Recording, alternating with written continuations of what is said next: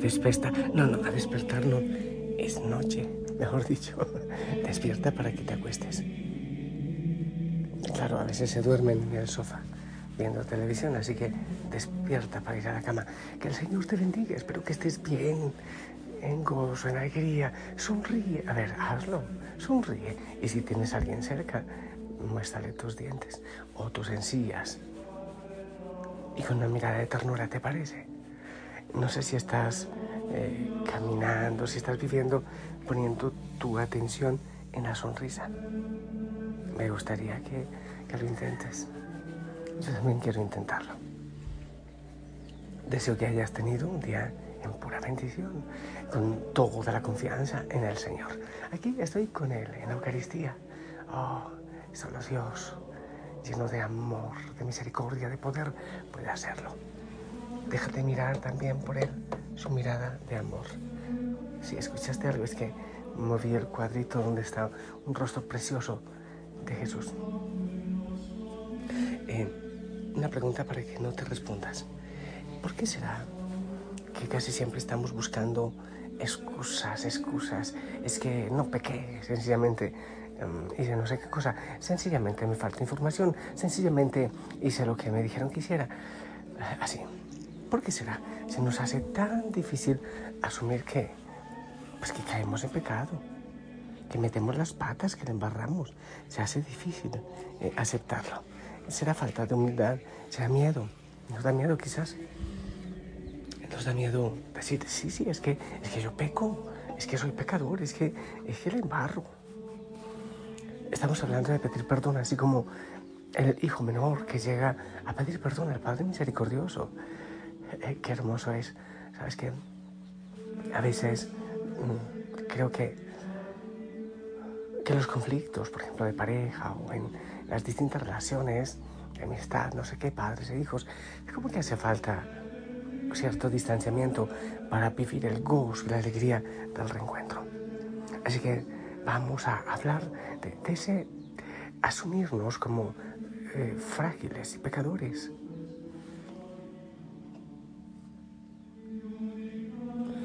¿Cuántas veces de nosotros, cuántas veces nosotros hemos vivido un tiempo, años, en, en cierta orientación de vida, en cierta situación, um, y sentimos claramente que, que estamos errando, que estamos pecando, y lo sabemos, es que a veces nos queremos hacer los de la oreja mocha, los, los gorrupletos tolombembos atontados, atortolados. Es que no, yo no sabía, es que yo pienso que sí se sabe.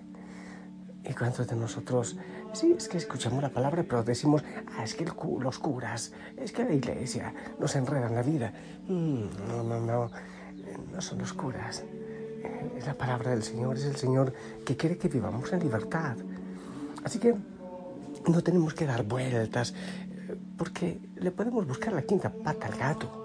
Ay, y esto es pecado, y esto otro es pecado, y esto. Y, pero y si empezamos con la casuística, pero si es que yo hice, no fue hasta el fondo, es que no fue padre tres miradas maliciosas, fue una larga. ¿Eso es pecado? Oye, no tenemos que buscar esa cantidad de cosas, ¿no? Lo esencial es tomar la determinación de salir de las transgresiones eh, que hayamos hecho, voluntariamente o no. Debemos renunciar a complicarnos la vida y, aceptar sin más, sin tanta información. Y a veces buscamos un cura, un pastor, uno por allá, otro por acá, para ver qué es lo que nos dicen. Yo creo que la mayoría de nosotros sabemos cuándo estamos metiendo la pata. ¿No te parece? Debemos pues entonces tú y yo entrar en ese movimiento de arrepentimiento que consiste en cambiar de dirección, conversión, cambiar de dirección. Allá donde hemos, estoy recordando, creo que es en Ezequiel, creo que es en Ezequiel, que el Señor le dio la oportunidad allá cuando estaba en el destierro, ver eh, los, las figuras de, de ídolos que los sacerdotes habían hecho en el templo de Jerusalén y ver cómo la gloria de Dios, la Shekinah de Dios, esa, esa, presencia de Dios se había alejado del templo y de Jerusalén. También nuestro corazón está manchado con figuras idolátricas, con el pecado. Hemos quitado a Dios de su lugar, de nuestro corazón, y hemos metido ídolos. No me digas que no. Puedes llamarle como sea, una persona, un amor, un equipo de fútbol, un artista, un cantante, y le hemos dado el primer lugar.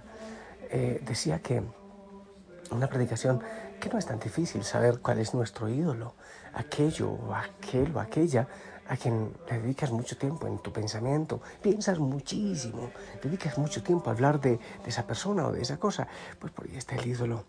Aceptemos que tenemos figuras de ídolos en nuestro corazón y que le hemos quitado el primer lugar al Señor. Aceptémoslo.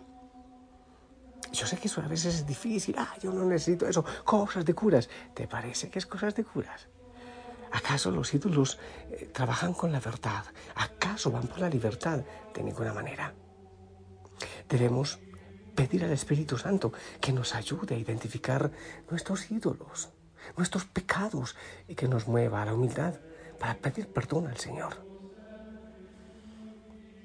Así, con la ayuda del Señor podemos ser levantados de la tumba, de la tumba del pecado.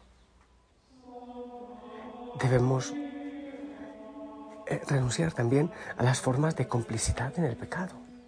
Somos cómplices de tantas cosas del aborto, de la mentira. Sí, somos cómplices.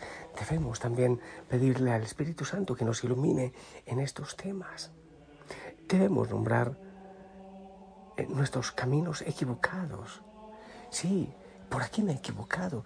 Eh, yo sé que muchos de nosotros hemos hecho confesiones generales. Hay un retiro que siempre lo aconsejo, Cristificarme 24-7, está en la página web www.familiosana.org eh, ayuda muchísimo. Y ahí nos invita a hacer una confesión general también en uno de sus procesos. Nombrar esos pecados, esos males que hemos hecho, pero con la ayuda del Espíritu Santo. Y, y citar con más precisión a qué transgresiones eh, nos han conducido. Se trata de transgresiones a las leyes de la vida dadas por Dios. ¿De qué manera hemos obstaculizado que la vida de Dios llegue a nosotros y llegue a los otros? Mirar nuestros caminos equivocados, así como, como el hijo pródigo, como el hijo menor de la parábola. Y hacernos esta pregunta, ¿qué ley de vida yo he transgredido optando por la muerte y no por la vida? Eso, te lo repito. ¿Qué ley de vida yo he transgredido optando por la muerte y no por la vida? Por los ídolos y no por el Señor. Yo creo que no es difícil hacerlo. Por si acaso, no es difícil en Internet encontrar, por ejemplo, consejos para una buena confesión. Ahí debe haber todo eso que nos ayude a hacer esas, esas listas para confesarnos, para pedir perdón, para decir, Señor, he metido la pata, me equivoqué, me alejé de ti, quise ser un Dios sin ti, sin contar contigo. Hacer esto no es una eh, reflexión intelectual. No, hay que tomar un tiempo de silencio, un tiempo de oración. Dejarnos guiar por el Espíritu Santo. Señor, guía mi corazón. Espíritu Santo, hay cosas que yo no recuerdo. Por favor, tráeme en palabra de conocimiento esas cosas que deben ser rotas en mi vida. Entrar en contemplación. Y relacionarnos con el Dios uno y trino. La relación con el Padre afectará nuestra manera de ser hijos e hijas de Dios. Por ejemplo, cuando se nos hace difícil acoger el amor, la omnipotencia de Dios, su grandeza, creer en que Él es poderoso y puede hacer grandes obras. También tiene que ver con la obediencia a las leyes de la vida, a todas las formas de idolatría. Esto tiene que ver con la relación con el Padre, la relación con el Hijo, con nuestro Salvador Jesucristo, afectará nuestras relaciones con los demás, con el prójimo. La realidad de la encarnación se nos hace difícil eh, entender y más que entender es llevar al corazón este gran milagro y misterio y regalo de la encarnación de Dios en medio de nosotros. La necesidad vital de asumir plenamente la condición humana. Se nos hace difícil, vivimos siempre entristecidos. Si tenemos una buena relación con el Hijo, nuestro cuerpo es templo de Dios vivo, templo del Espíritu Santo. Una buena relación con el Espíritu Santo empieza por el hecho de liberarlo en nosotros, orar con Él, hacernos amigos de Él, permitirle que ejerza su función en nosotros, preguntarle, vivir en Él, vivir con Él en una colaboración constante, una colaboración real. Es decir, que estemos iluminados por el Espíritu Santo y vivamos unidos siempre a Dios que es un y trino, Padre, Hijo y Espíritu Santo. Aceptar pues nuestros pecados, sin más excusas. Insisto, es que buscamos tantas, tantas excusas.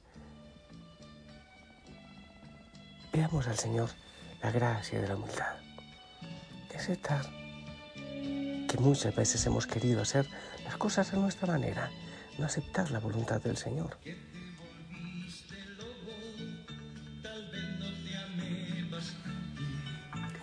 que te volviste lobo, tal vez no te supe amar. Porque con rencor me acechas y quieres morder mi mano. Tal vez yo no fui tu hermano y nunca te abrí mi hogar.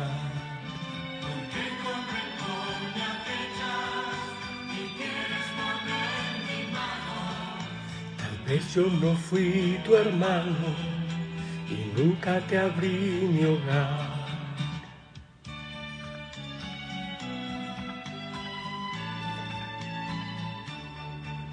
Porque tú nos odias tanto, tal vez yo te odié primero. Porque nos acosas fiero, tal vez te enseñé a gozar.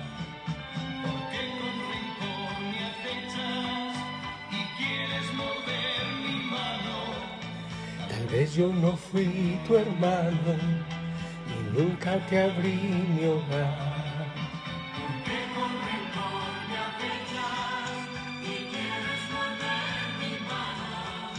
Tal vez yo no fui tu hermano y nunca te abrí mi hogar.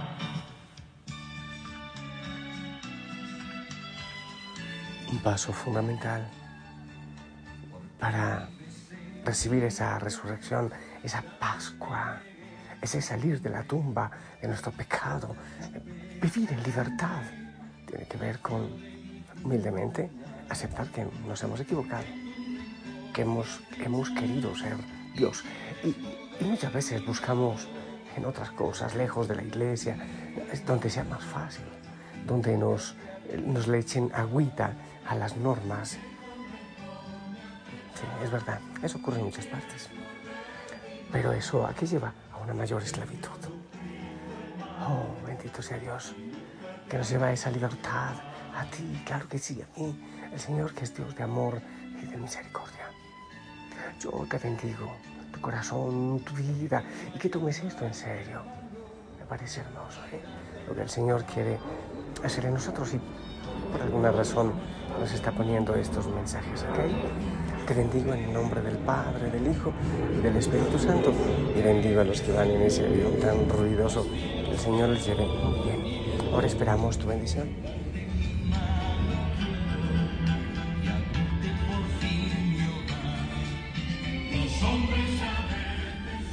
Amén. Gracias. Hey, escucha esto. Dios es poderoso, Él puede perdonarte, obviamente, y hacer una vida nueva en ti y darte la libertad, no lo dudes. Y Él quiere hacerlo porque hay más fiesta en el cielo por un pecador que se arrepiente que por miles que no necesitan arrepentirse. Que la Madre María nos ayude. Abrazo grande, sonríe. La familia Osana te ama. Chao.